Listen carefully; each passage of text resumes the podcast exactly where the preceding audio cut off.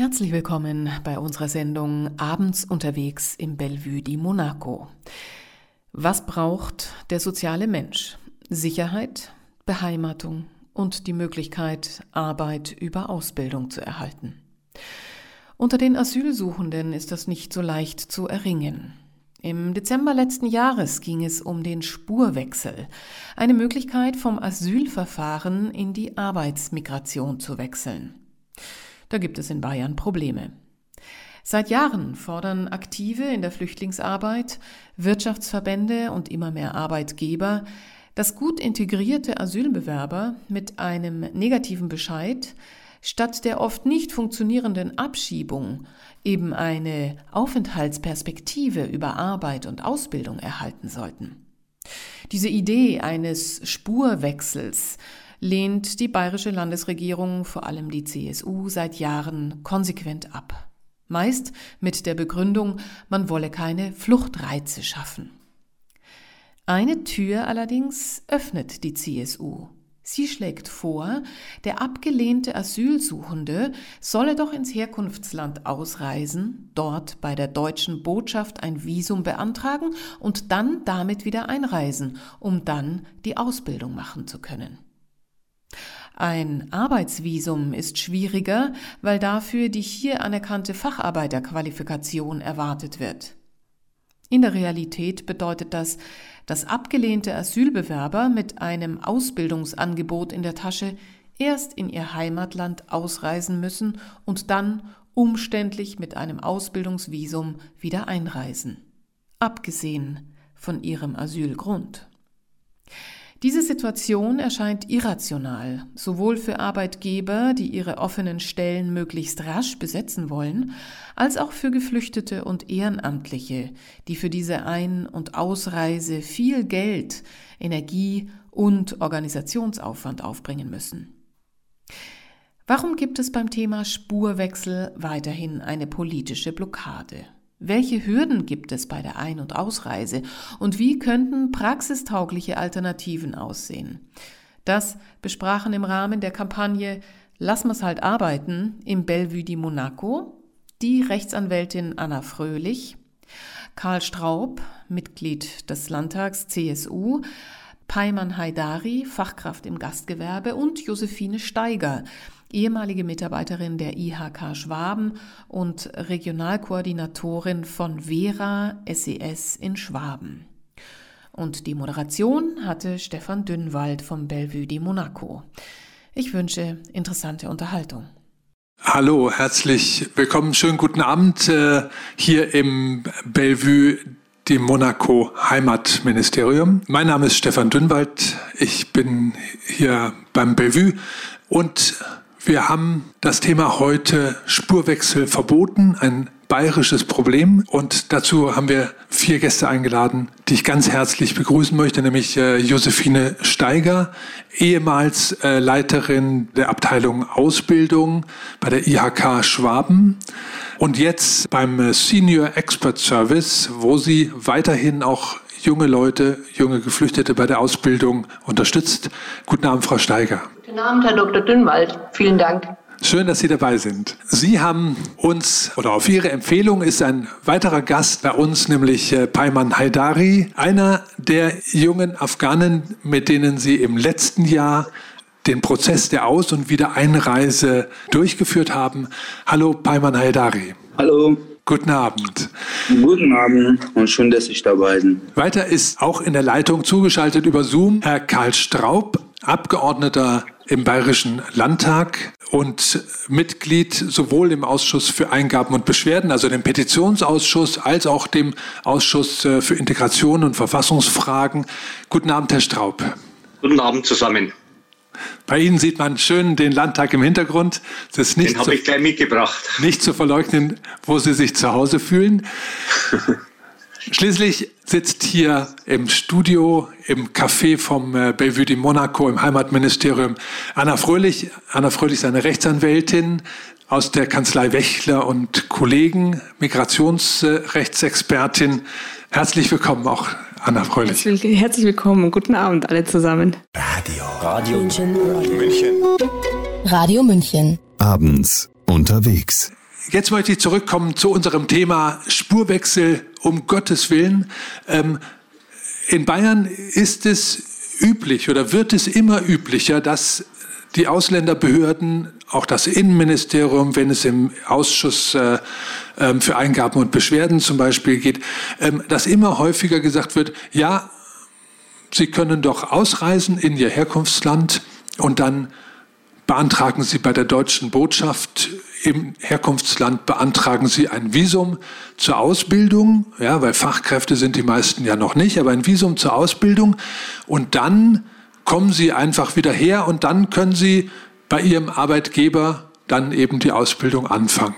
Das heißt, wir haben, Anna Fröhlich, wir haben zwei Schritte. Das eine ist, ein Flüchtling. In der Regel sind diese Personen dann rechtskräftig abgelehnt. Das Asylverfahren ist beendet, hat einen Ausbildungsplatz und dann sagt die Ausländerbehörde, ah ja, aber die Genehmigung für die Ausbildung erteilen wir nicht, sondern Sie müssen ausreisen und dann die Genehmigung in Form eines Visums bei der deutschen Botschaft im Herkunftsland beantragen. Wie schaut das aus? Ist das ungefähr richtig so?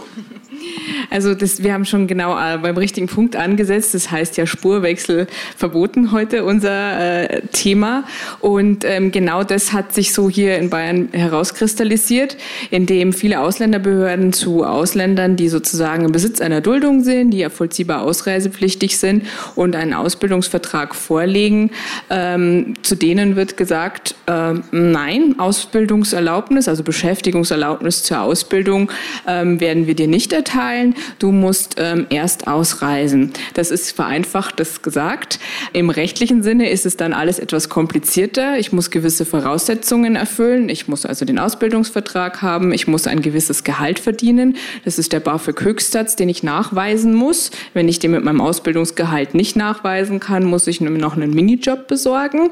Ich muss Wohnraum nachweisen, ein gewisses Sprachniveau. Genau. Und dann mit diesen Voraussetzungen kann ich zur Ausländerbehörde gehen und sagen, ähm, ich möchte eine sogenannte Vorabzustimmung, also eine Zustimmung, dass ich wieder einreisen kann. Wenn man das nicht macht, hat man schon den ersten größten Fehler gemacht, würde ich sagen, weil das eine gewisse Sicherheit gibt, dass man vielleicht wieder reinkommt. So, das klingt alles simpel in der, in der Theorie, ist in der Praxis aber höchst kompliziert, denn dann muss ich nämlich einen Termin buchen bei der Botschaft in dem Land, in dem, aus dem ich komme. So, es gibt viele Länder, in denen es keine Botschaften gibt und ähm, da sagt eigentlich unser, unser Rechtssystem, wenn wenn in einem Heimatland, äh, also in einem Drittstaat, eine deutsche Botschaft nicht existiert, dann muss ein Visumsverfahren nicht nachgeholt werden. Das steht in den allgemeinen Verwaltungsvorschriften. Und da fangen bei mir als Rechtsanwalt schon die Probleme an, dass ich sage, okay, wenn das Gesetz ist, Verwaltungsvorschrift, wieso muss dann zum Beispiel ein Afghane nach Indien reisen, in ein völlig fremdes Land oder nach Pakistan an die deutsche Botschaft, um dort das Visumsverfahren nachzuholen, ist für mich, wie man so in Bayern auch immer so schön sagt, man muss sich an Recht und Gesetz halten. Für mich ein absoluter Widerspruch, dass man sich daran nicht hält. Bevor, bevor wir jetzt... so viel die kurze Zusammenfassung. Genau, genau, bevor wir jetzt alles verraten. Wir haben, wir haben äh, ähm, Unterstützung gefunden in einem jungen Regisseur und äh, seinem Team, ähm, die diesen Prozess versucht haben, in einem kleinen Clip zusammenzufassen, den wir Ihnen jetzt hier einspielen möchten.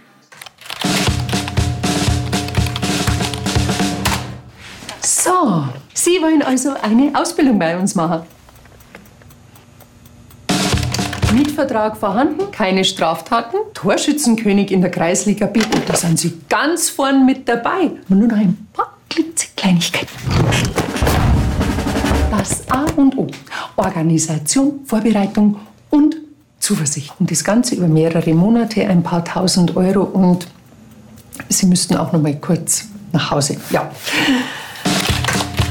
Afghanistan.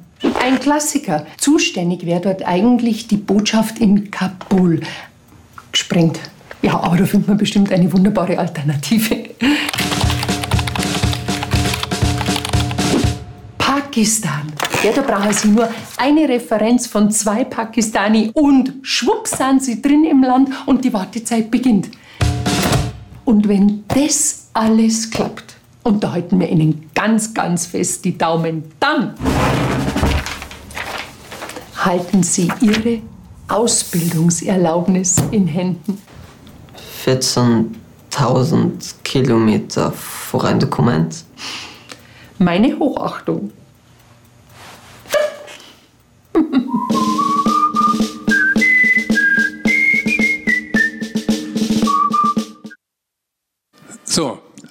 wunderbar. Ich möchte mich ähm, beim Regisseur, bei Kai Stöckel bedanken, bei den Schauspielern, Schauspielerinnen Corinna Binzer und äh, Karim Alderi und äh, beim Südkino.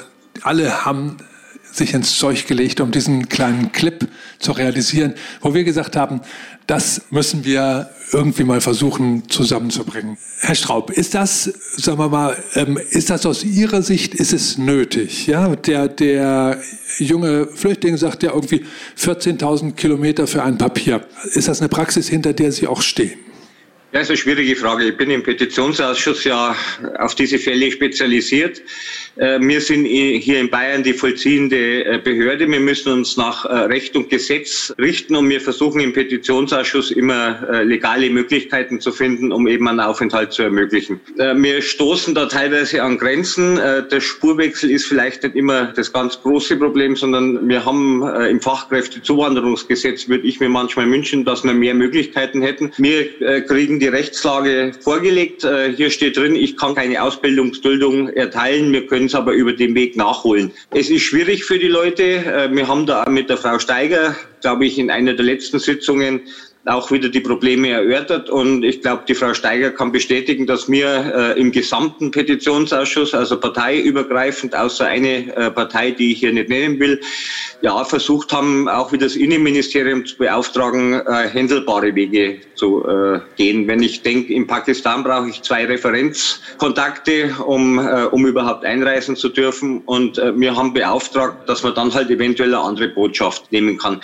Der Spurwechsel an sich, der ist heiß diskutiert. Es handelt sich hier um äh, gut integrierte junge Männer meistens aus Afghanistan und Pakistan. Das ist in der Mehrzahl. Was man halt vermeiden will, ist, dass man, äh, wenn man diesen äh, Spurwechsel weglässt, dass man einen sogenannten Pull-Effekt kriegt. Dass viele Leute kommen, das äh, zu nutzen versuchen, wo wir natürlich von vornherein nicht wissen, ob die sich genau so gut integrieren wie jetzt hier in dem Fall der Peimann. Ja, danke. Bevor wir da weiter, wir, wir, wir können da, glaube ich, unendlich, wir haben anderthalb Stunden Zeit, aber wir können, glaube ich, unendlich darüber diskutieren, oder sehr lange jedenfalls. Ich möchte aber eben den Peimann äh, bitten, mal zu schildern, wie war das jetzt? Peimann, du bist im letzten Jahr mit äh, der Frau Steiger und, äh, ich glaube, fünf anderen jungen Afghanen, alle hatten einen Ausbildungsvertrag in der Tasche, alle konnten, hätten sofort anfangen können mit der Ausbildung, nach Neu-Delhi gefahren, um dann dort einen Visumantrag zu stellen. War das eine Zitterpartie? War das, hattest du Angst, dass du ein Visum kriegst oder eben das Visum nicht kriegst?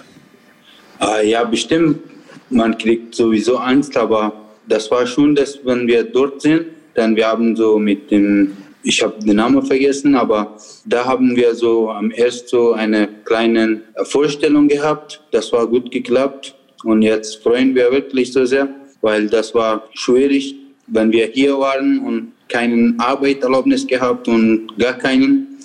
Und das ist jetzt wirklich gut und sind wir jetzt wirklich ruhig und läuft ganz gut und freut mich so sehr. Wunderbar. Frau Steiger, ich habe mit Ihnen häufiger telefoniert. Sie hatten auch ein bisschen Bammel, ob das jetzt klappt. Können Sie uns ein bisschen schildern, wo lagen die größten Probleme?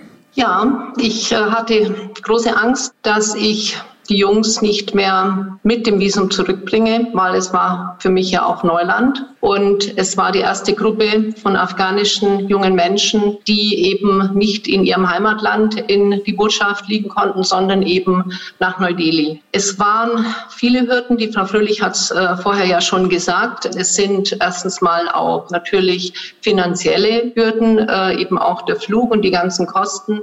Aber das haben wir eigentlich ganz gut hingekriegt. Die größte Angst bei mir war eigentlich, dass eben die, äh, also das ging ja in München schon an, auch am Flughafen. Es war einfach, es ist ungewöhnlich, dass Afghanen oder junge Menschen mit einem afghanischen Pass nach Neu-Delhi einreisen, die hier in Deutschland abgelehnt wurden und vollziehbar ausreisepflichtig waren. Das war die erste Hürde schon am Flughafen in München. Wir wurden also dort wirklich in einen ja in eine so Art Abschieberaum gebracht und dort wurde das dann geklärt, warum wir das überhaupt alles hier machen. Aber im Vorfeld, und da muss ich wirklich sagen, Herr Straub, da haben Sie wirklich äh, jetzt äh, mich ja auch gut unterstützt. Vielen Dank dafür. Aber im Vorfeld war die größte Hürde im letzten Jahr, und zwar von Januar bis September, acht Monate dauerte es, dass wir überhaupt äh, beim indischen Konsulat ein Visum bekommen haben für die Einreise. Das war die erste große Hürde. Das war ein langer Kampf, ein langer Weg. Und auf diesem Weg, bei diesen Monaten, habe ich oft mir gedacht, wir schaffen das nicht. Und warum ist es so wichtig, dass das klappt? Weil alle diese Jungs, wie der Peimann, ich ziehe meinen Hut vor diesen jungen Menschen. Er hat gearbeitet in seinem Hotel. Er war wirklich ein, ein toller Mitarbeiter. Er hat halt einen Fehler gemacht, dass er seine Ausbildung erst zu spät begonnen hat. Er wollte Geld verdienen. Er wollte von seinem eigenen Einkommen leben und eben nicht am Anfang eine Ausbildung machen. Und als er dann äh, die Ausbildung machen wollte, war es eben zu spät. Und alle unisono, alle sechs waren solche junge Menschen, die hier eine Schule besucht haben, die Deutsch gelernt haben, die einen Ausbildungsplatz dann hatten, die gearbeitet hatten, keine Straftat begangen haben, ihren Pass besorgt haben, also alles, was wir erwarten bei der Integration von Geflüchteten. Und deswegen war dieser Schritt letztendlich ja der letzte, der blieb, weil alles andere wäre die Abschiebung gewesen oder eben Untertauchen. Und das ist für mich mit das Schlimmste, was es gibt, dass jemand, der fünf Jahre hier bei uns in unserem tollen Bayern gelebt hat, integriert ist, Freunde hat, sich nichts zu Schulden kommen lassen hat und dann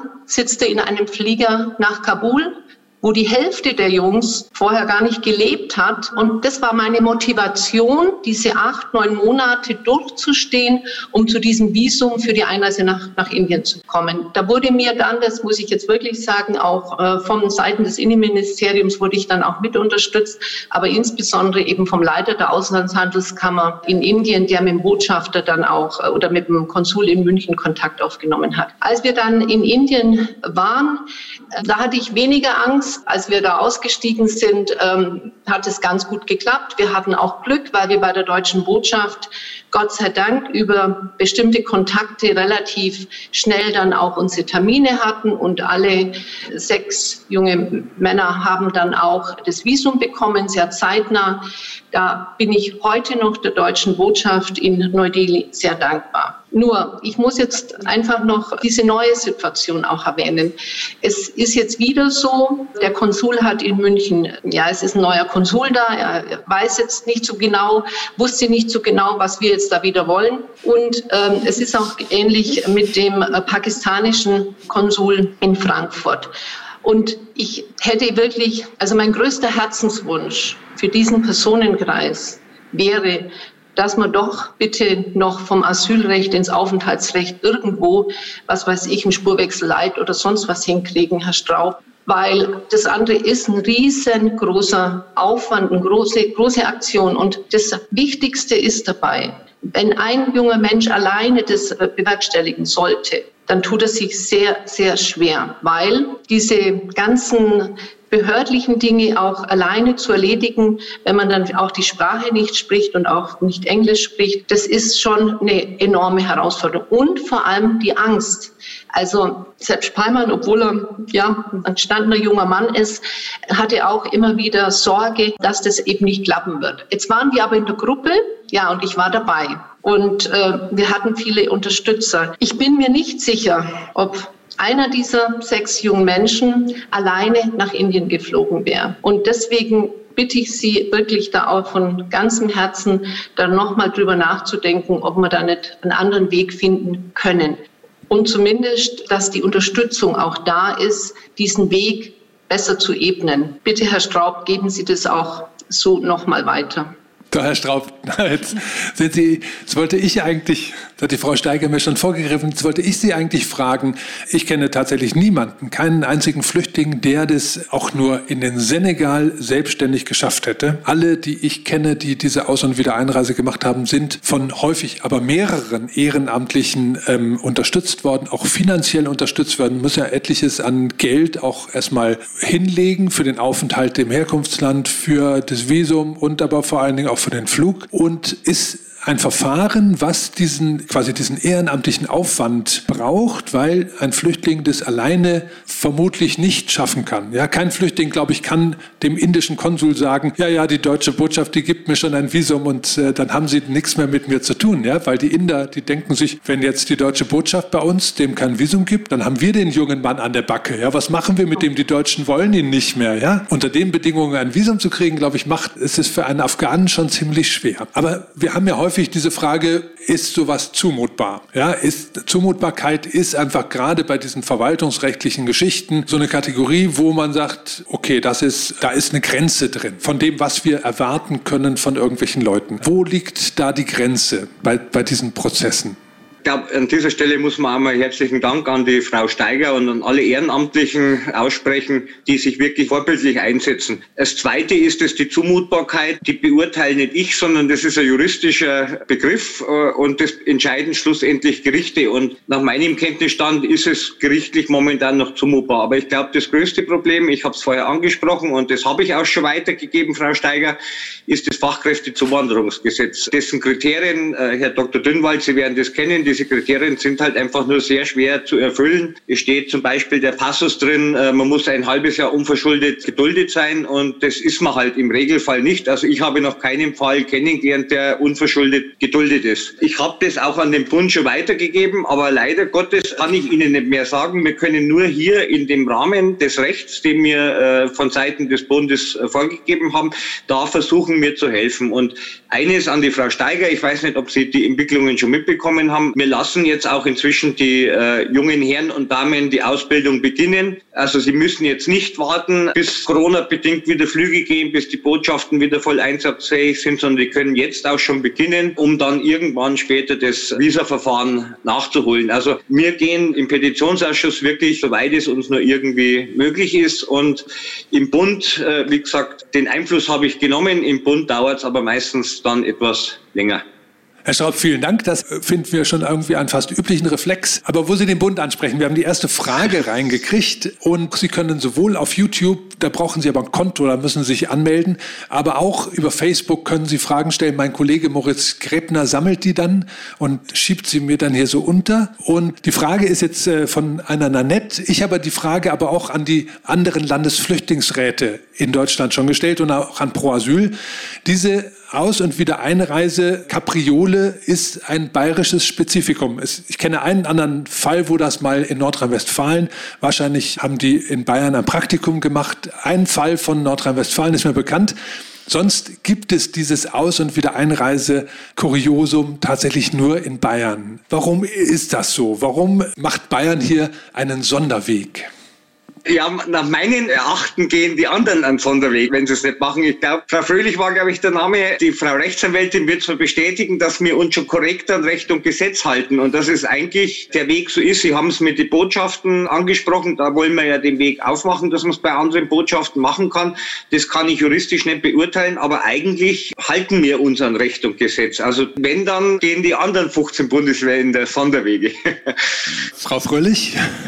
Also, das sehe ich jetzt nicht so, weil von Recht und Gesetz her kann man äh, einen gewissen Ermessensspielraum ausüben bei der Erteilung einer Duldung. Und das ist genau das, was die anderen Bundesländer machen. Sie schauen, okay, der hat ähm, eine Duldung, der ist eigentlich vollziehbar ausreisepflichtig, legt uns jetzt aber einen Ausbildungsvertrag vor und wir sehen, der hat einen Pass vorgelegt, ja, oder ist gerade dabei, sich einen zu beschaffen, der hat Wohnraum beziehungsweise beziehungsweise kann sich Wohnraum finanzieren durch die Ausbildung und dort üben sie dann positives Ermessen aus. Also es ist schon eine gewisse äh, Ermessensspielraum, der vorliegt und dieses Problem haben wir in Bayern schon immer, dass dieser Ermessensspielraum sehr eng gesehen wird und eher so zu Lasten der Ausländer ausgelegt wurde. Und das fing, also das muss ich auch dazu äh, sagen, fing schon 2016 an, als es noch gar nicht diese Regelung der Ausbildungsduldung im Rahmen dieses 60c Aufenthaltsgesetz gab und mit dem sogenannten innenministeriellen Schreiben. Also da war schon der Startschuss für den Sonderweg Bayerns gelegt. Und dieser Sonderweg wurde praktisch in den Bund gebracht oder auf Bundesebene gebracht. Und daraus hat sich dann dieses Gesetz entwickelt. Also es ist gepusht worden aus Bayern, dass es hier strengere Regelungen äh, gibt. Und dann wurde das auf Bundesebene umgesetzt. Und die anderen Bundesländer haben schon immer einen lockereren Weg und haben sozusagen dieses Bundesgesetz jetzt auch weiterhin in ihrem vorherigen Stand ausgelegt, dass sie sagen, okay, wir machen hier weiterhin positives ermessen positive Entscheidungen für unsere Ausländer, die sich hier gut integrieren. Und Bayern schwankt mal so, mal so. Also diese Regelungen von 2016 waren am Anfang ganz, ganz strikt und alle Ehrenamtliche werden mir bestätigen, dass es ein absolutes Chaos am Anfang war, was man vorlegen muss, dass man überhaupt arbeiten darf, dass man Ausbildung machen darf. Von dem, das halte ich jetzt auch Ihnen zugute, ist man wieder weggekommen. Es ist jedes Jahr leichter geworden, 2017, 2018. Und dann kam eben auf Bundesebene das Gesetz, Gesetz, wo mehrere Sachen konkreter geregelt wurden für das gesamte Land, nicht nur für die einzelnen Bundesländer. Aber dieser Ermessensspielraum, das werfe ich eben schon vor, den kann man großzügiger ausüben. Und dieses ganze Prozedere, was sehr aufwendig, sehr kostenspielig ist, kann man auch anders lösen. Und da gibt es auch die Rechtsgrundlagen dazu. Und da plädiere ich eben dafür, dass man diesen Spielraum eben ausnutzt, vor allem jetzt auch in dieser ganzen Corona-Pandemie-Zeit, wo alles drunter und drüber geht, würde ich mal sagen.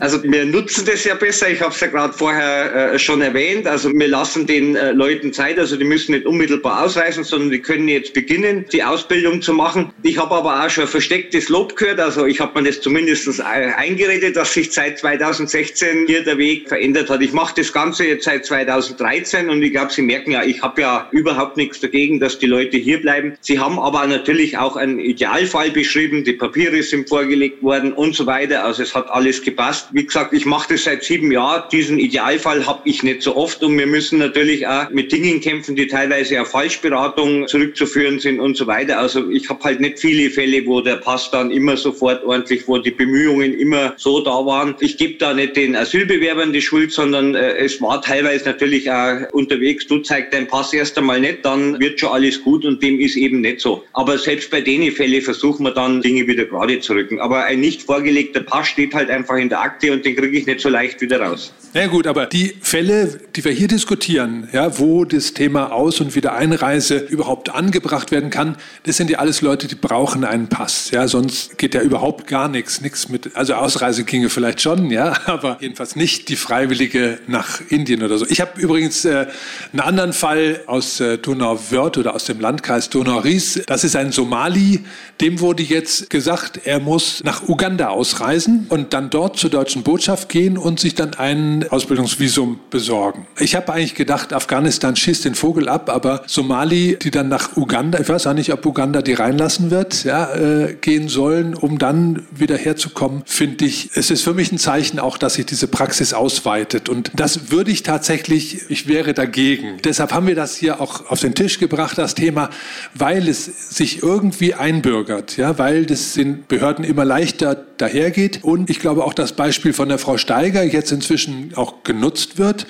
vom Innenministerium zu sagen, ja, geht doch, ja, geht doch tadellos. Frau Steiger hat es bewiesen, geht da mit sechs Afghanen, kommt dann wieder, die machen alle lustig jetzt ihre Ausbildung, funktioniert doch. Also es ist kein Dings, dass wir von dieser Praxis abrücken sollten. Ja. In meinen Augen ist das nach wie vor aber eben eine sehr, sehr schwierige Thematik. Frau Steiger, was würden Sie jetzt, Sie haben das eh schon an den Herrn Straub eben schon äh, hingeredet, was wäre eine Alternative, mit der Sie leben könnten? Es schlagen zwei Herzen in meiner Brust. Ich bin grundsätzlich nicht gegen das Visumsverfahren, dann, wenn es der junge Mensch oder dieser äh, Geflüchtete auch möchte. Es gibt auch Gründe, denke ich mal, wo es Sinn macht, weil der Vorteil vom Visum ist natürlich auch, dass man sich danach auch frei bewegen kann und auch eine private Wohnungsaufnahme und so weiter. Nur, solange die Hürden so hoch sind, wie sie jetzt sind, ist es wirklich für einen Einzelnen eben nicht zumutbar. Insbesondere,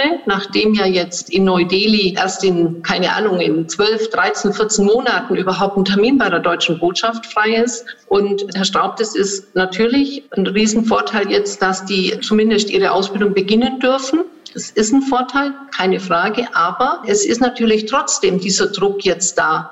Sie müssen so schnell wie möglich ausreisen. Und insbesondere jetzt in dieser Corona-Zeit ist es natürlich zusätzlich äh, sehr, sehr schwierig und mit sehr vielen Ängsten auch verbunden. Und deswegen wünschte ich mir schon, dass wir entweder wirklich diesen Bowechsel Light oder wie man ihn auch nennen mag, hinkriegen für diesen Personenkreis oder eben diese freiwillige Ausreise und äh, dieses Visumsverfahren dann zumindest erleichtern. Ich habe irgendwann einmal gehört, nachdem diese zwei Botschaften maßlos überlastet sind in Islamabad und in Neu-Delhi, mit denen habe ich ja zu tun, auch wenn man Termine braucht, dass es auch eine Möglichkeit gäbe, zum Beispiel sowas jetzt in Istanbul zu machen. Das wäre ja schon wirklich ein Riesenvorteil, weil es mit weniger Kosten verbunden ist und auch zum Beispiel jetzt der Flug nach Islamabad, das bedeutet, dass wir wir umsteigen müssen. Wir kriegen keinen Direktflug. Da ist ein weiteres Risiko dann damit verbunden. Man muss wieder durch einen Pass und so weiter. Das sind alles nicht so ganz einfache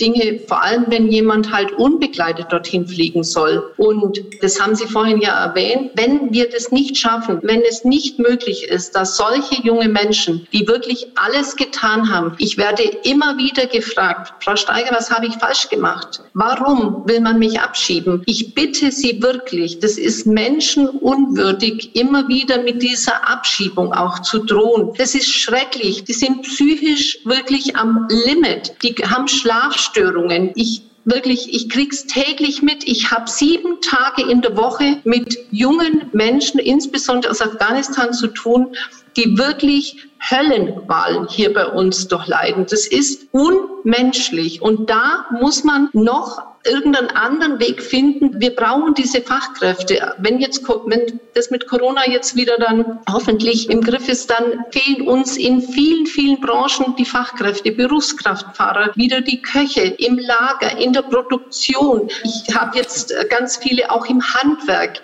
und wir brauchen sie. Und dann müssen wir einfach noch gemeinsam einen anderen Weg finden. Ich verstehe das, dass wenn jemand vollziehbar ausweisepflichtig ist, dass es dann zu spät ist. Aber nur auch ein Beispiel. Warum können wir nicht mehr in, die, in diese Dienstleistung gehen? Ich wundere mich jeden Tag.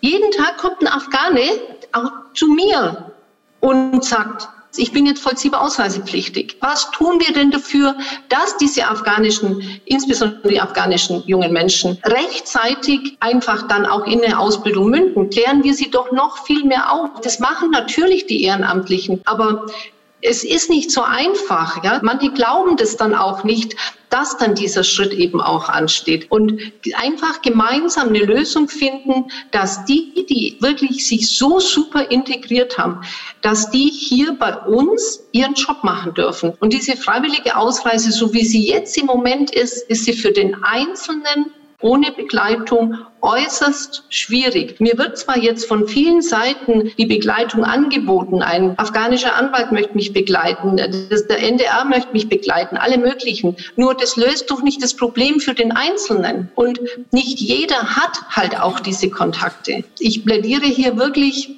nochmal hinzugucken, was kann man tun. Äh, Herr Staub, Sie haben bei der Petition wirklich unterstützt. Also muss ich wirklich sagen, wie Sie es vorhin gesagt haben, das fand ich auch wirklich einzigartig. Aber also es ist manchmal wirklich so, dass ich kann nur sagen, ich kann manchmal nicht mehr ruhig schlafen, weil man denkt, wer ist jetzt wieder der Nächste, der jetzt auf die Abschiebeliste kommt, der im Flieger sitzt, den wir dann wieder zurückholen. Wir haben jetzt allein in Schwaben sechs afghanische Jungs, die abgeschoben worden sind, wieder zurückgeholt. Das ist also mit ehrenamtlich, mit viel Unterstützung. Das ist ein Kraftakt. Es sind alles junge Männer, die einen Job machen, wo kein Einheimischer sich beworben hat. Das sagen, sagt mir jeder Arbeitgeber. Und erlauben Sie mir noch auch das jetzt mit diesem Nein, Frau Steiger, bevor Sie dem Herrn Straub jetzt ein richtig schlechtes Gewissen machen. Ja? Vielleicht noch, Herr Straub, wir hatten diesen Clip, den haben wir eigentlich nur ersatzweise gemacht. Wir haben vorher überlegt, und das wäre jetzt äh, eigentlich ein gelungener Moment. Das Terminal 1 am Flughafen ist zu.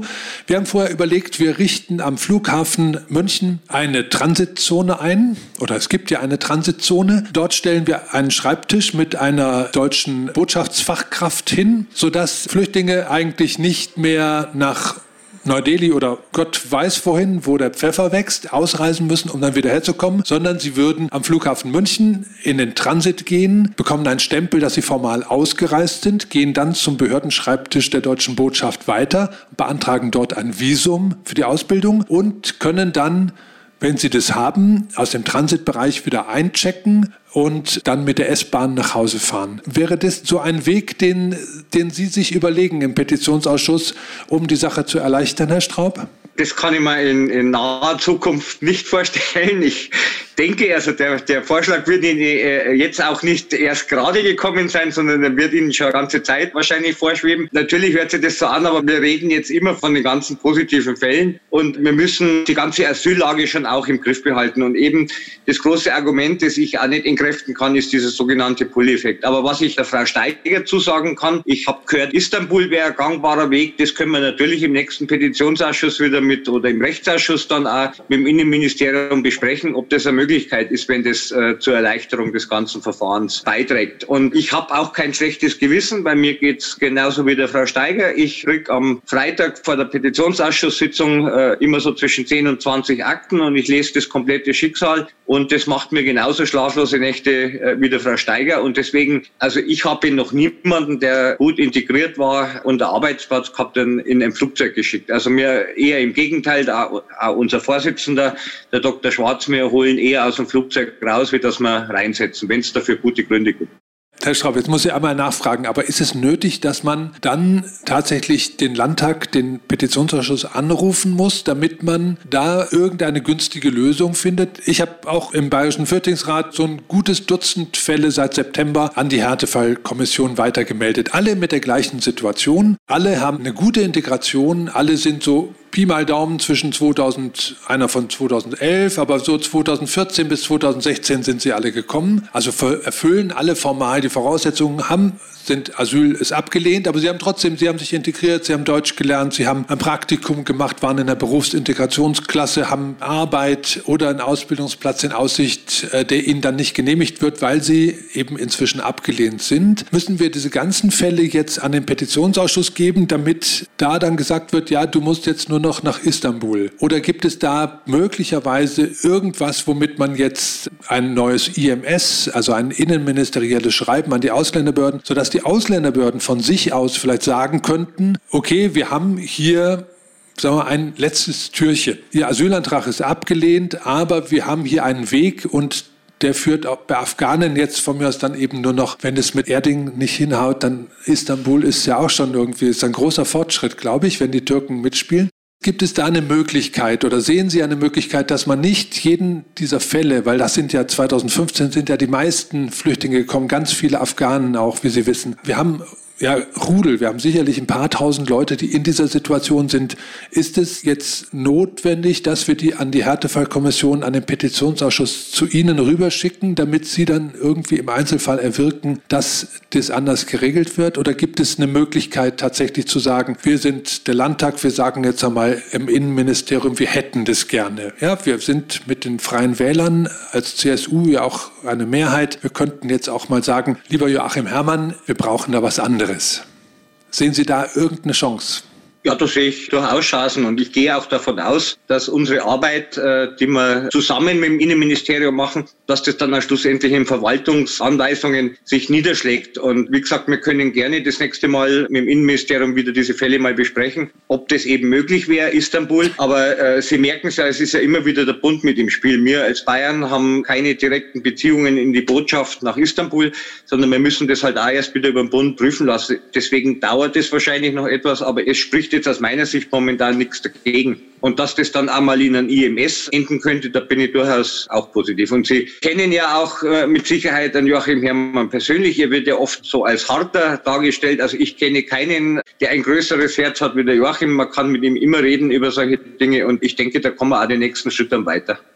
Anna Fröhlich, gibt es da rechtliche Wege, um das zu vereinfachen, um vielleicht die Diskussion ja gleich mal so ein bisschen weiterzuschieben? Also ich habe mir jetzt bei Ihrem Statement zu den Optionen auch gedacht, es wäre schön, wenn man halt die Ausländerbehörden explizit anweist, da einheitlich zu agieren.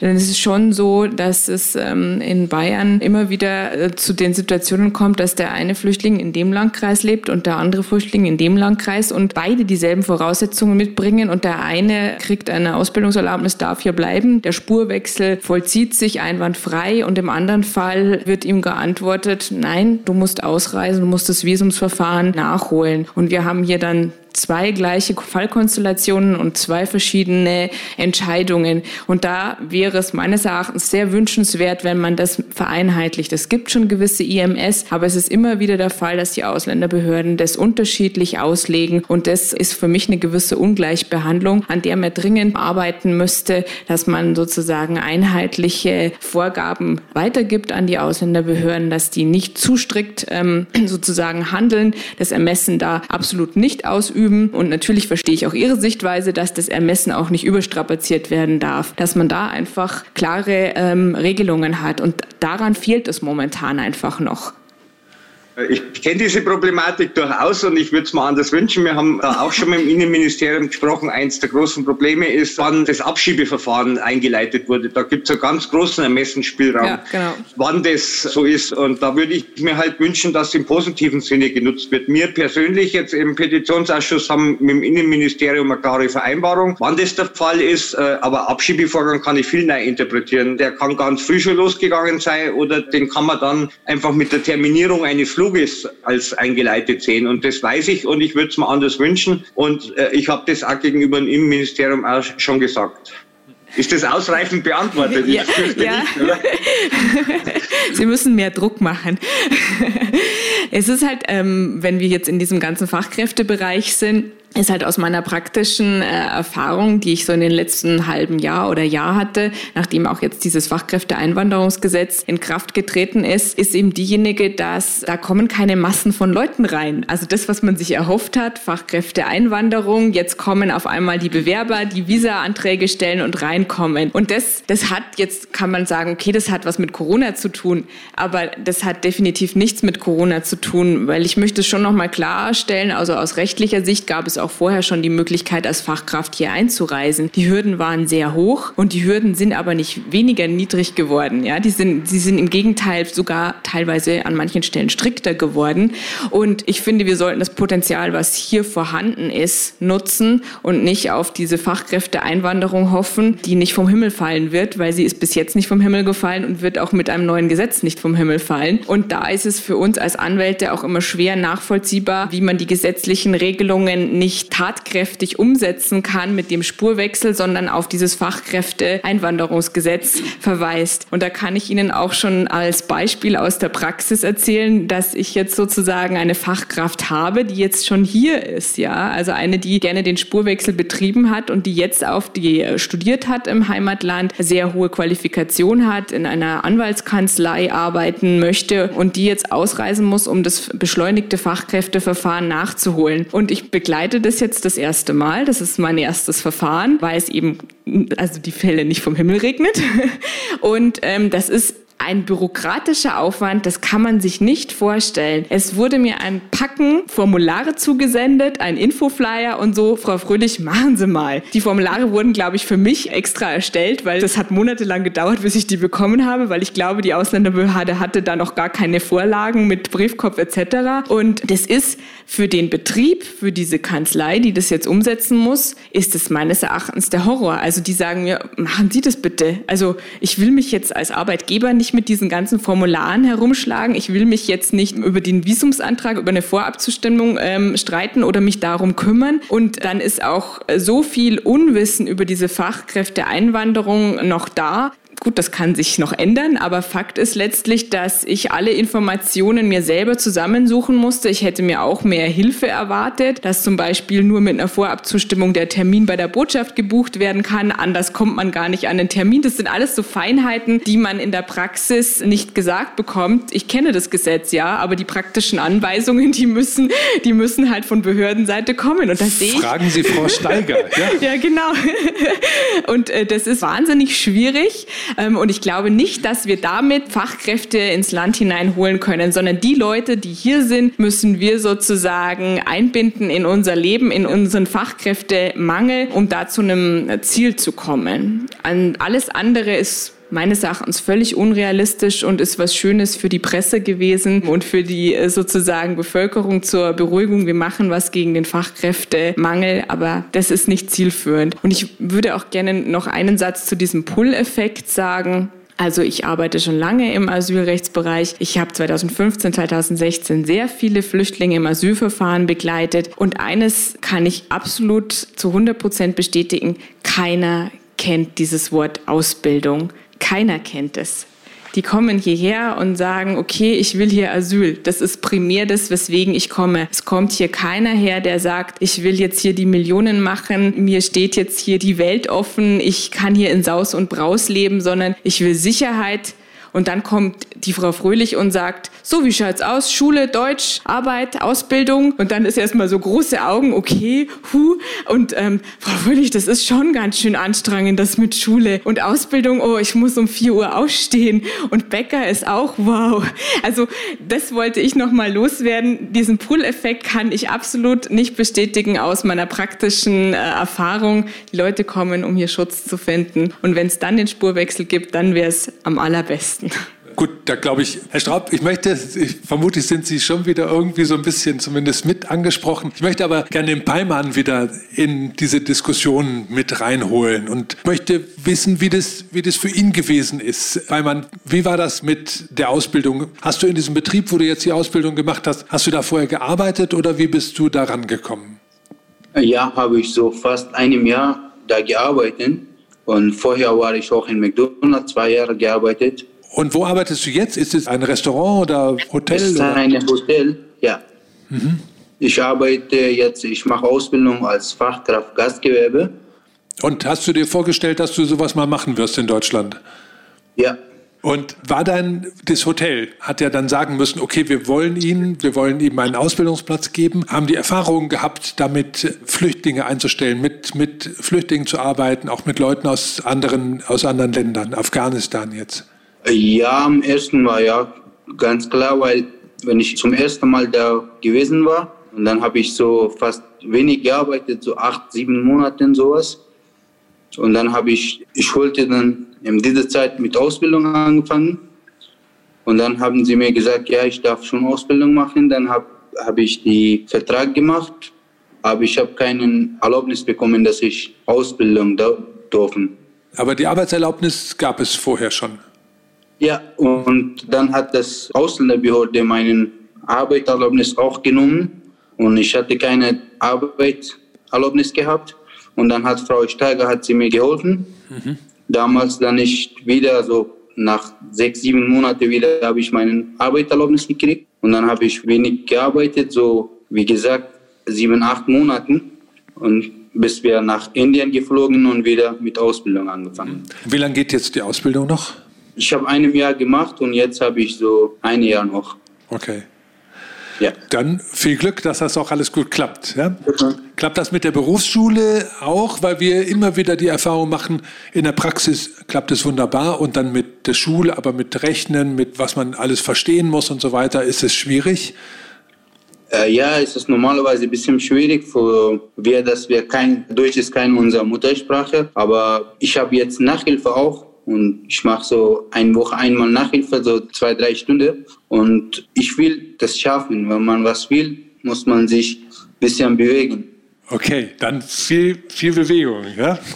ja Vielen Dank. Frau Steiger, Sie haben ganz viele oder ja in einem Artikel der Süddeutschen Zeitung zu Ihrem Ende als äh, Mitarbeiterin der IHK stand drin, dass Sie über 2000 Flüchtlinge in eine Ausbildung gebracht haben und viele andere tausende Jugendliche eben auch. Ist die Situation für Flüchtlinge nochmal eine besondere oder gibt es da gar nicht so viel, in der Praxis gar nicht so viel Unterschiede, jetzt mal von dem ganzen ausländerrechtlichen Zeugs abgesehen?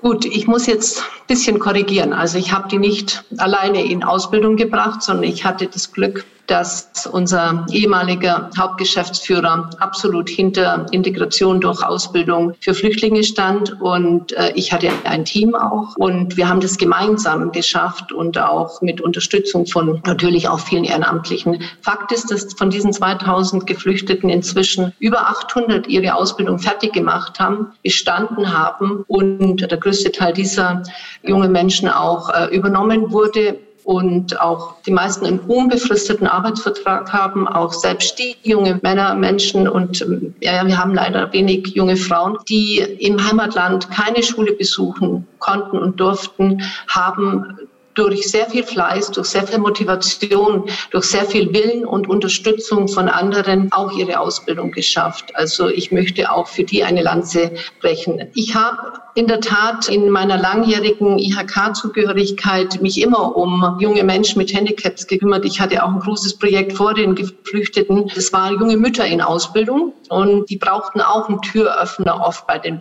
Betrieben. Und ich hatte oder ich war sehr gut vernetzt. Und als ich dieses Projekt Junge Geflüchteten Ausbildung im, ja, genau jetzt äh, vor sechs Jahren, nämlich im Dezember 2014 haben wir angefangen, übernommen habe, hatte ich große Bedenken, wie weit man denn überhaupt junge Menschen mit Fluchthintergrund auch in unsere Unternehmen vermitteln kann. Und ich war wirklich überrascht, die Bereitschaft der Wirtschaft, der Unternehmen ist riesig. Ich vermittle heute noch in, der Woche fünf, sechs, sieben äh, Geflüchtete leichter als manchen Hochqualifizierten. Es ist leider so. Das hängt damit zusammen, weil eben viele mit Fluchthintergrund, insbesondere auch die Afghanen, um die es ja jetzt heute auch insbesondere geht, bereit sind, eben auch eine Ausbildung zu machen, wo halt absoluter Mangel da ist. Also die wollen jetzt nicht Kaufmann für Büromanagement werden, sondern die wollen einen Beruf machen, wo sie auch mit Händen, so wie der Palmann eben auch. Palmann hat fast drei Jahre in der Gastronomie gearbeitet. Er war so ein wichtiger Mitarbeiter für diese Branche. Fast drei Jahre.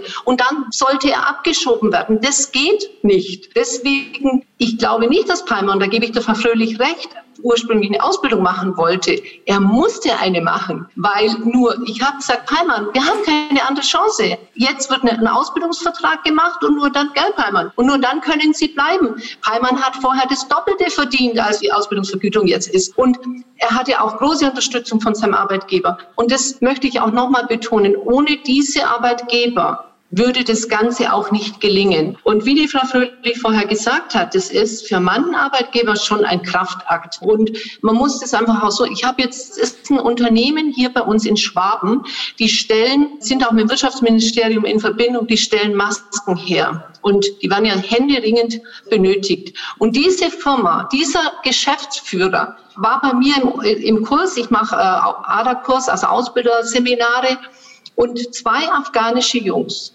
sind zu mir in der Mittagspause gekommen in, in Unterrichtsraum und der Geschäftsführer war mit Teilnehmer und haben sich fünf Minuten vorgestellt. Wirklich jeder fünf Minuten. Der Geschäftsführer hat nach fünf Minuten gesagt, euch beide stelle ich ein.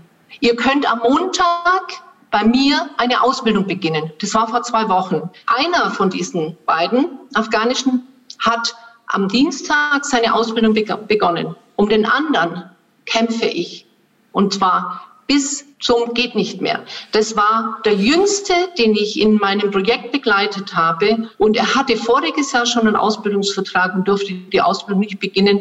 Jetzt hat er wieder einen Ausbildungsvertrag und jetzt schauen wir mal, ob er sie beginnen darf. Warum erzähle ich Ihnen das Beispiel? Dieser Geschäftsführer war froh, endlich für seine Produktion einen Mitarbeiter zu bekommen. Ich habe heute Morgen mit ihm telefoniert. Er hat mir nochmal gesagt, wenn ich noch jemand habe, ich kann ihm nochmal jemand vermitteln. Er sucht sucht händeringend, weil sein Betrieb am expandieren ist. Und deswegen, das ist mein, wirklich mein Appell. Die Wirtschaft, bestimmte Unternehmen in bestimmten Branchen brauchen die afghanischen und die und auch alle anderen Geflüchteten. Und die Frau Fröhlich hat vorher gesagt, dieses Fachkräfteeinwanderungsgesetz, sorry, es ist ein scheinheiliges Gesetz in meinen Augen. Und warum nehmen wir nicht die, die hier sind? Und wirklich, ich kann es nur immer wieder sagen, bitte stecken wir sie nicht in irgendeinen Flieger und schieben sie ab. Das ist wirklich heftig. Diejenigen, die jetzt wieder da sind, die leiden heute noch unter dieser Abschiebung. Das ist Horror. Also wirklich, wo jetzt wieder der Termin für diesen Flug im letzten Monat angesetzt war, haben die wieder Angst gehabt, wo ich wirklich gesagt habe,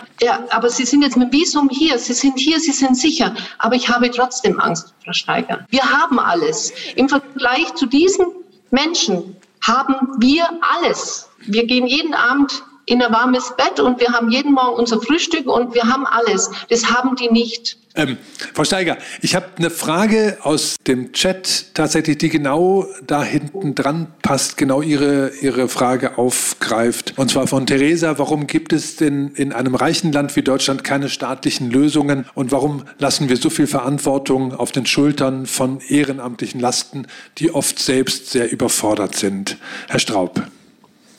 Was kann ich tun zu dieser Frage? Das ist sehr allgemein gehalten, die Frage. Nee, also ich glaube, ich glaube, die Frage ist tatsächlich relativ konkret. Wir haben das jetzt von der Frau Steiger gehört, immer wieder ja. in verschiedenen Häppchen.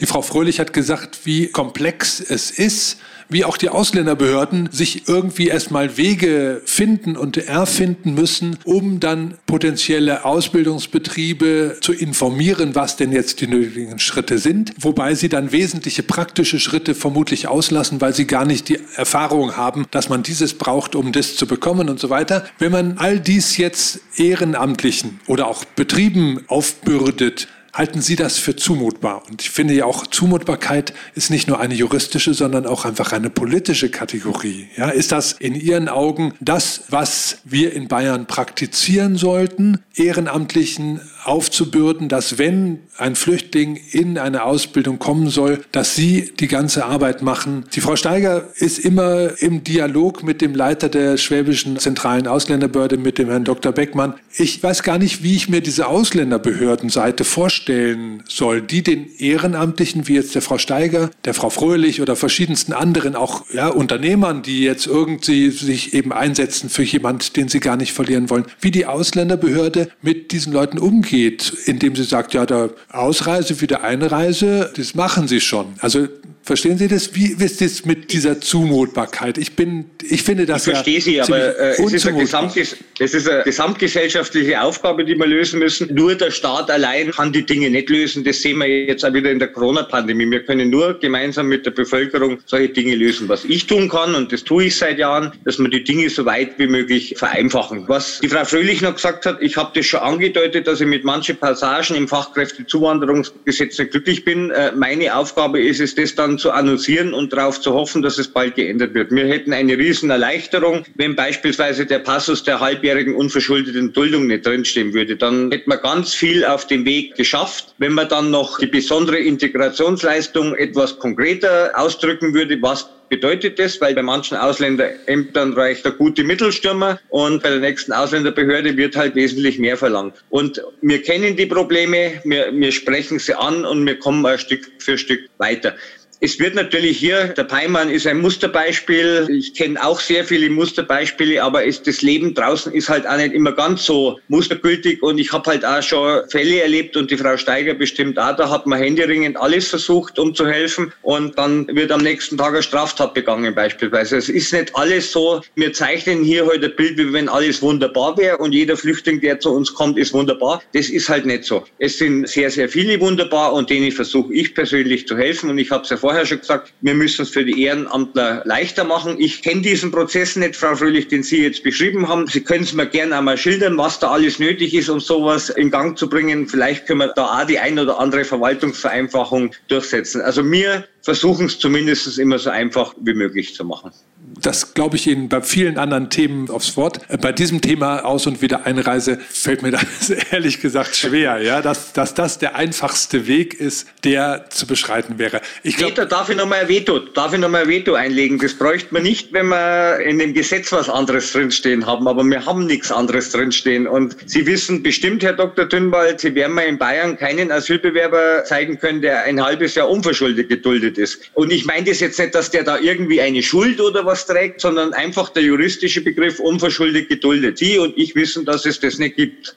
Das ist einfach, wenn die Ausreisepflicht da vorliegt, dann genau. ist die Duldung eben vermutlich nicht unverschuldet, ja. sage ich jetzt mal mit einem völligen Laien-Dings. Es, es kommt schon auch immer noch darauf an, wie lange so eine Passbeschaffung etc. dauert. Ich bin ja erst ab Ablehnung des Asylverfahrens, rechtskräftige Ablehnung dazu verpflichtet, mir einen Pass zu besorgen. Und man muss auch schon in vielen Fällen sagen, diese Passbeschaffung geht nicht so schnell, wie alle Behörden immer meinen. Also ich habe sehr viele Fälle, wo das länger als ein halbes Jahr gedauert hat. Und da wünsche ich mir halt auch immer, dass da mehr Verständnis vorhanden ist, dass man sagt, okay, wir weisen alles nach. Also ich bin auch jemand, der gerne zusammenarbeiten will mit Behörden. Ja, ich will die offene Kommunikation. Ich möchte, dass man da keine äh, Lügen verbreitet oder sagt, okay, der Pass ist äh, noch nicht da, aber liegt eigentlich schon in der Schublade. Also ich meine, das ist schon als Anwalt bin ich überhaupt, darf ich sowas gar nicht sagen. Aber Sie verstehen, was ich meine. Diese Taktik sozusagen, diese Scheibchentaktik. Dafür bin ich auch nicht. Ich bin für eine offene Kommunikation mit der Ausländerbehörde und erwarte mir dann auch das entgegenkommen zu sagen, ja, das glauben wir Ihnen. Wenn ich sage, da habe ich eine Mail an die Behörde geschickt, da habe ich meinem Verwandten ähm, eine Mail geschickt, er soll das und das machen, da war ich bei der Botschaft, dort habe ich meinen Antrag gestellt, die sagen mir, das und das fehlt noch. Pakistan ist unglaublich schwierig mit sozusagen der Überprüfung, ob der dort gewohnt hat, Befragung der Familie etc. Und das dauert einfach und das hat ähm, manchmal Konsequenzen bis zu einem Jahr, bis man den Pass vorlegen kann. Und da bin ich schon manchmal sehr erschüttert,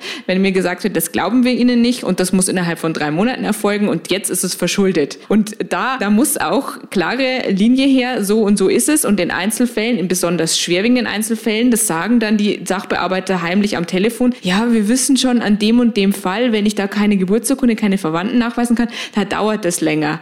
Das wird mir dann heimlich zugesteckt, aber dann kriege ich trotzdem den offiziellen Brief, so, und jetzt ist es verschuldet. Und da muss auch einheitliches Vorgehen her, dass man sagt, okay, bis dem, dem Zeitraum ist ein gewisser Ermessensspielraum da. Und da sagen wir nicht sofort, das ist verschuldet gewesen und damit ausreisepflichtig in dem Sinne, dass meine Ausbildung nicht mehr möglich ist.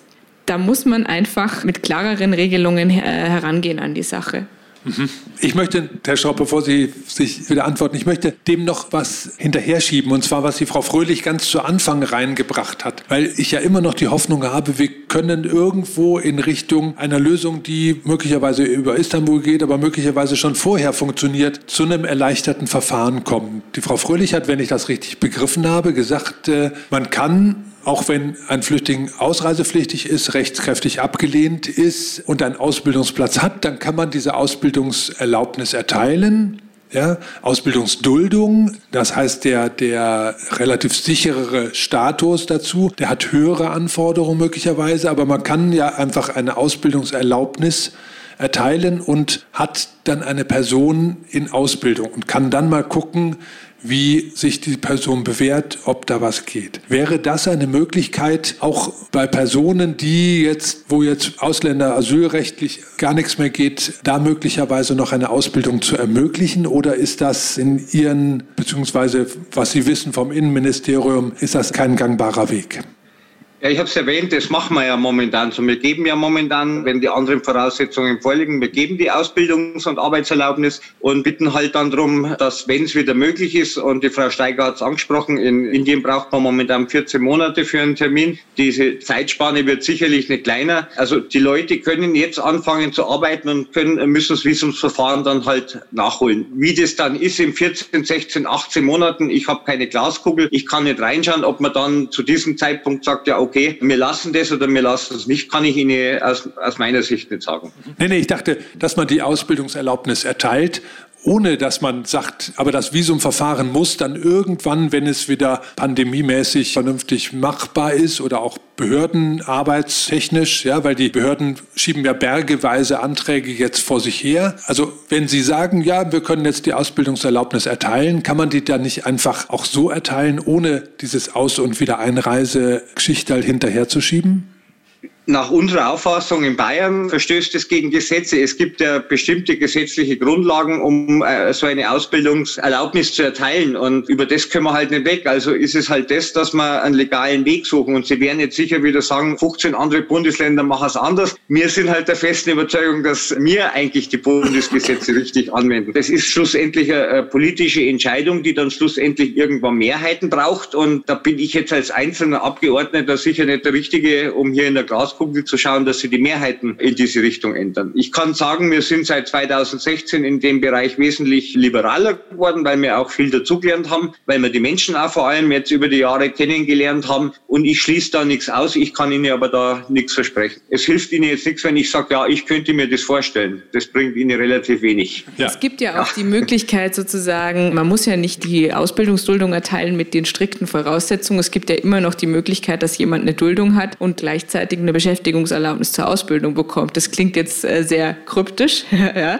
weil äh, klingt eigentlich wie wenn das dasselbe wäre. Aber eine Ausbildungsduldung ist ja ein eigener Paragraph im Gesetz mit eigenen äh, Voraussetzungen, die sehr strikt sind. Aber man könnte für solche Fälle, wie der Dr. Dünnwald gesagt hat, könnte man sagen, okay, wir geben eine sogenannte Verfahrensduldung, solange der zum Beispiel noch an seiner Passbeschaffung arbeitet. Und da geben wir ihm die Beschäftigungserlaubnis zur Ausbildung. Und der hat halt eine normale Duldung. Es gibt also gesetzlich gesehen lauter Möglichkeiten, das zu konstruieren. Ich bin da kreativ. Aber, aber wie gesagt, nicht in Bayern. Aber Herr Straub, wie, wie schaut es denn innerhalb Ihrer Partei aus? Sie sind in verschiedenen Gremien, sind mit auch vielen Parteikolleginnen und Kollegen, die in Bezug auch auf Flüchtlinge, auf Asyl, Aufenthaltsrecht und sonst was ja eben auch versiert sind, diskutieren. Gibt es da zu diesem Thema Aus- und Wiedereinreise eine Diskussion? Oder ist das unumstritten? Ist das, sagen wir mal, die CSU hat das jetzt einmal beschlossen und steht dazu irgendwie geschlossen? Oder ist das so ein Ding, wo Sie auch überlegen, Sie haben das ja angedeutet, das ist jetzt, sagen wir mal, nicht unbedingt notwendig, das, was, was Sie jetzt sich da wünschen und was Sie auch für den praktikabelsten Weg halten. Meine Frage, sind Sie damit in der CSU alleine mit dieser Haltung? Oder rentiert es sich da auch auf Kolleginnen, Kollegen zuzugehen und zu sagen, können wir da was anderes finden? Das rentiert sich auf alle Fälle und ich bin mit meiner Meinung sicherlich nicht alleine und wir haben halt Diskussion hin und her. Es ist ja immer interessant, dass es nicht natürlich in meiner Partei, sondern in anderen Parteien Menschen gibt, die sagen, da müssen wir alle ganz hart sein und dann zu mir kommen am Tag vor der Petitionsausschusssitzung. Bei mir im Ort habe ich aber einen. Also ansonsten bleibt bei bitte hart, aber bei denen finden wir jetzt bitte einen Weg. Und die Diskussion gibt es natürlich und wir führen die ja immer wieder mit dem Innenminister und wir haben ja die letzten Jahre einiges erreicht und einiges praktikabler gemacht und ich denke, wir gehen den Weg auch noch weiter. Aber was Sie auch wissen müssen, wir haben natürlich eine gesamtpolitische Verantwortung auch und Sie wissen auch, dass es Parteien gibt, die äh, sehr, sehr weit rechts stehen. Und wir müssen im Gefüge des Ganzen, müssen wir es, glaube ich, schon ein bisschen zusammenhalten und dürfen nicht nach außen geben, hier sind die Tore auf, sondern wir verstehen uns da schon so, dass wir natürlich auch rechtsstaatlich handeln und wir reden ja hier hauptsächlich über welche, wo das Asylverfahren ja ursprünglich negativ ausgegangen ist. Ich kann nicht beurteilen, das macht hauptsächlich das BAMF und die Gerichte, ob das immer richtig ist, ob das immer passt, aber das sind rechtsstaatliche Entscheidungen und die haben ja mir auch schlussendlich erstmal zu akzeptieren. Also eine Diskussion findet statt und auch über diesen Spurwechsel, wie wir den in beide Richtungen angemessen machen können, das ist in Diskussion. Und ich könnte mir halt ganz einfach vorstellen, das Fachkräfteeinwanderungsgesetz, äh, Zuwanderungsgesetz nochmal ein Stück weit weit zu novellieren. Ich glaube, dann hätten wir viele Probleme gelöst. Das könnte ich mir persönlich vorstellen. Danke. Herr Schraub, ich habe noch gleich zwei Fragen, also die miteinander zusammenhängen. Und zwar eine Frage, wie viele Geduldete gibt es in Bayern und wie viele Aus- und Wiedereinreisefälle gibt es eben äh, in Bayern im Verhältnis zur Gesamtzahl dieser Duldung? Das ist, glaube ich, eine gute Frage, aber ich bin ein bisschen, ich zweifle ein bisschen, dass Sie da so aus dem Stand darauf antworten können, oder? Ich bin mir sicher, dass Sie das wesentlich besser beantworten können wie ich. Also ich weiß momentan die Zahl nicht, wie viel das konkret da sind. Ich muss passen, ich weiß es auch nicht. Ich weiß es ehrlich gesagt auch nicht.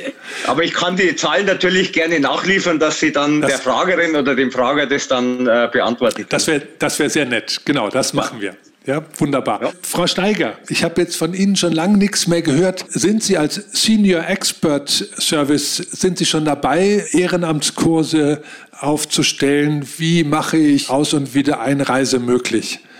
Also als Regionalkoordinatorin vom Senior Expertenservice Vera, das ja ein Projekt des Bundesbildungsministeriums ist, wäre es nicht meine Aufgabe, diese Beratung zu übernehmen, sondern da koordiniere ich die Ehrenamtlichen mit den Azubis. Und inzwischen sind die Auszubildenden, die begleitet werden, fast 100 Prozent, zumindest mit Flucht- oder Migrationshintergrund. Also das ist eine neue Aufgabe und die ergänzt sich auch ganz gut mit meinem ehrenamtlichen Engagement im Bereich Geflüchtete in Ausbildung zu bringen. Und Komm, das kurz, sprich, Sie bräuchten diese Aus- und Wiedereinreisethematik gar nicht und wären auch ohne ganz gut beschäftigt. Höre ich das richtig?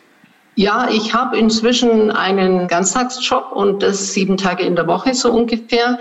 Da übertreibe ich jetzt nicht, aber das kann nicht so bleiben. Es gab für mich ein Leben vor fünf Jahren, vor dem Projekt und es gibt jetzt seit fünf Jahren ein Leben mit dem Projekt Geflüchtete. Aber beim Ausscheiden aus der IHK Schwaben konnte ich nicht einfach sagen, und jetzt interessiert mich das nicht mehr. Das sind junge Menschen und mein ganzes berufliches Lebensziel oder Inhalt war, junge Menschen Türen zu öffnen und zwar in jeder Beziehung. Und deswegen habe ich auch diese neue Aufgabe übernommen, dass ich eben den jungen Menschen Senior-Experten suche und sie dann vermittle, äh, sodass sie dann auch wirklich realistischerweise auch ihre Ausbildung gut durchlaufen und auch bestehen können. Und es ist ein super Projekt, aber ich wünsche mir, dass ich für dieses Projekt ein bisschen mehr Zeit hätte, wenn ich mich nicht jeden Tag um irgendeine Arbeitserlaubnis oder Ausbildungserlaubnis oder Ermessensduldung für einen ähm, geflüchteten jungen Menschen kümmern müsste. Das nimmt unglaublich viel Zeit in Anspruch. Die Frau Fröhlich hat es vorhin gesagt. Es ist insbesondere im Moment, und Herr Straub, da müssen wir wirklich noch mal hingucken, das haben wir in der Petition ja schon angesprochen, insbesondere das Thema beschleunigtes Visumsverfahren im Rahmen des Fachkräfteeinwanderungsgesetzes. Wenn das so bleibt, dann soll das wenigstens einheitlich sein. Es kann nicht sein, dass im selben Regierungsbezirk, je nachdem, wo der Betrieb ist, in diesem Fall der eine nur drei Wochen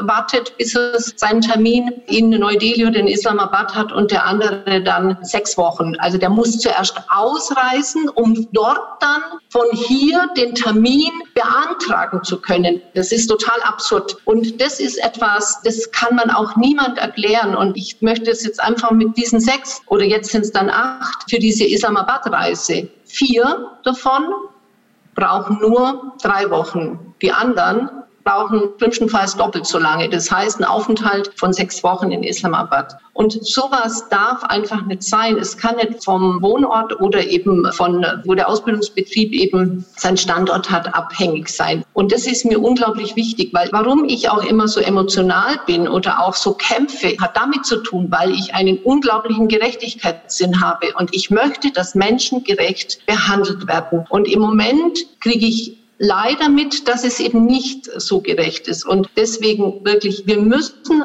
wir sollten einen Weg finden, weil es ist wirklich manchmal so traurig. Wir leben hier in einem wunderschönen Bundesland. Ich bin dankbar jeden Tag, dass ich in Bayern geboren bin und dass ich hier leben darf. Das ist wirklich, ich würde nirgendwo anders leben wollen. Aber ich habe so einen Konflikt, einen innerlichen Konflikt und mich belastet es, dass wir eben mit geflüchteten jungen Menschen, die mit 14, 15 zu uns gekommen sind, so umgehen. Das ist mein größtes Problem. Die sind hier sozialisiert worden. Die sind manchmal europäischer als irgendwelche anderen junge Menschen. Um das geht's mir da. Und da bitte ich Sie wirklich, dass wir einen Weg finden, der gangbar ist. Und zwar auch für jemand, der alleine das durchstehen muss. Weil was mir schon auffällt, ist, dass viele Ehrenamtliche auch nicht mehr diese Last und diese Bürde bereit sind auch zu tragen, weil das ist sehr anstrengend. Wenn man nicht in einem Team eingebunden ist, wenn man nicht in einer Organisation eingebunden ist, ist es äußerst, äußerst äh, schwierig. Kein richtig aufbauendes Wort zum Tag des Ehrenamts, der jetzt kommt. Ich würde gern noch zum Abschluss vielleicht alle Beteiligten fragen, wie Sie sich das in was auch immer ein, zwei Jahren vorstellen. Gibt es diese Aus- und Wiedereinreisegeschichte? Wir wissen ja aus der sogenannten Ausländermaut, wissen wir ja, dass solche Ideen langlebig sind und irgendjemand dann das wieder besseren Wissens auch ganz lange noch verficht. Ja? Aber meinen Sie, diese Aus- und Wiedereinreisekiste, so wie wir sie jetzt haben, mit dieser Belastung, auch mit allen Absurditäten und geheimen Kenntnissen, die ein Ehrenamtlicher, eine Ehrenamtliche braucht, um so eine Sache oder ein Flüchtling sowieso, um seine Sache durchzustehen. Meinen Sie, wir haben das in zwei Jahren noch? Frau Steiger, was meinen Sie? Also ich hoffe es nicht. Ich hoffe, dass man einen anderen Weg finden, der einfacher ist für alle Betroffenen, für alle, auch für die Unternehmen natürlich. Ich muss da immer wieder auch auf unsere Betriebe und auf die Verantwortlichen in den Unternehmen hinweisen. Ich hoffe nicht, dass wir bis zum St. Nimmerleinstag mit Menschen, die hier super integriert sind, irgendwo anders hinreisen müssen. Solange dieser andere Weg nicht gegeben ist, bevor jemand abgeschoben wird, der hier fünf Jahre, sechs Jahre gelebt hat und voll integriert ist, werde ich egal wohin fliegen, weil ich es nicht verantworten kann, dass ein Mensch wie Peimann, der drei Jahre hier gearbeitet hat oder fast drei Jahre gearbeitet hat, der nicht mal schwarz gefahren ist ja, oder sonst irgendwas gemacht hat, dass der in einen Flieger muss und in ein Land abgeschoben wird, wo im Moment Chaos herrscht. Das werde ich verhindern, wenn es in meiner Macht steht und werde dahin fliegen, wo dieser junge Mensch einen legalen Weg hat, um endlich hier in Ruhe bei uns auch abends ins Bett gehen zu können, wie wir auch. Also im Verhältnis zur Abschiebung, die, wenn auch absurde, dann doch bessere Alternative. Herr Straub, sind Sie da auch dieser Meinung? Ich bin mir sicher, dass es in zwei Jahren einfacher sein wird, wie es heute ist, weil wir auch unter anderem mit der Frau Steiger immer wieder an Lösungen arbeiten und die dann auch versuchen, in die Praxis umzusetzen. Ob es dann diese Ausreise- wieder Einreisegeschichte noch gibt, kann ich Ihnen nicht sagen. In der Politik ändern sich manche Dinge äh, nicht so schnell und manche Dinge ändern sich von einem auf den anderen Tag. Okay, Vielen Dank. Anna Fröhlich, wie schaut es aus der juristischen Sicht aus? Gibt es da Zeichen für einen Wandel? Es gab in den letzten Jahren so viele gesetzliche Änderungen, an denen immer nachgebessert wurde und nachgebessert wurde, sodass ich hoffe, dass wir wieder zu einer Vereinfachung in den nächsten zwei Jahren zurückkommen. Das steht in Sternen, können wir nicht sagen, aber ich hoffe, dass es äh, zu einer Entbürokratisierung und zu einer Vereinfachung des Aufenthaltsgesetzes kommen wird. Natürlich ist die Corona-Pandemie jetzt im Vordergrund, sodass dieses Gebiet leider, muss ich sagen, ein bisschen unter den Tisch fällt. Und wir haben jetzt gesagt, die Tendenz wird immer mehr dahingehend Ausreise und wieder Einreise, aber die Tendenz können wir ja stoppen. Ja, es ist ja erst am Aufsteigen, da kann man jetzt den Cut reinhauen und das wieder rückgängig machen, würde ich mal vorschlagen. Gut. Peimann, hilfst du uns? Wie schaut es bei dir in zwei Jahren aus? Was hast du für Pläne? Hast du die Perspektive, in dem Hotel weiterzuarbeiten oder hast du auch die Idee, ein eigenes Restaurant aufzumachen oder etwas ähnliches? Am Moment will ich doch in diesem Hotel wieder weiterarbeiten, weil ich noch was mehr lernen muss. Okay, dann wünsche ich dir, wünschen wir dir, glaube ich, alles Gute und viel Erfolg dabei für die Zukunft. Ich möchte jetzt allen Beteiligten für diese interessante Diskussion erstmal meinen herzlichen Dank aussprechen, auch für die Art und Weise, wie wir diskutiert haben, fand ich, das Thema bringt sehr viel Emotionalität mit. Es bringt zum Ausdruck, dass es sehr belastend ist und dass es von allen Seiten Expertise und guten Willen braucht, um mit diesen Thematiken umzugehen, um die Leute, die es betrifft, tatsächlich dann einfach auch nach besten Kräften zu unterstützen. Ich hoffe mal, dass wir nicht alle diese Fälle an den Petitionsausschuss herantragen müssen, um dort eine möglicherweise pragmatischere Lösung zu finden. Aber das ist ein Thema, wo wir sicherlich auch künftig noch weiter dranbleiben wollen. Und das war Spurwechsel verboten. Eine bayerische Obsession, Aufgezeichnet im Dezember 2020 für unsere Sendung Abends unterwegs im Bellevue di Monaco. Die Gesprächspartner von Stefan Dünnwald vom Bellevue di Monaco waren die Rechtsanwältin Anna Fröhlich, Karl Straub, Mitglied des Landtags CSU, Peimann Haidari, Fachkraft im Gastgewerbe und Josephine Steiger, ehemalige Mitarbeiterin der IHK Schwaben und Regionalkoordinatorin von Vera SES e in Schwaben.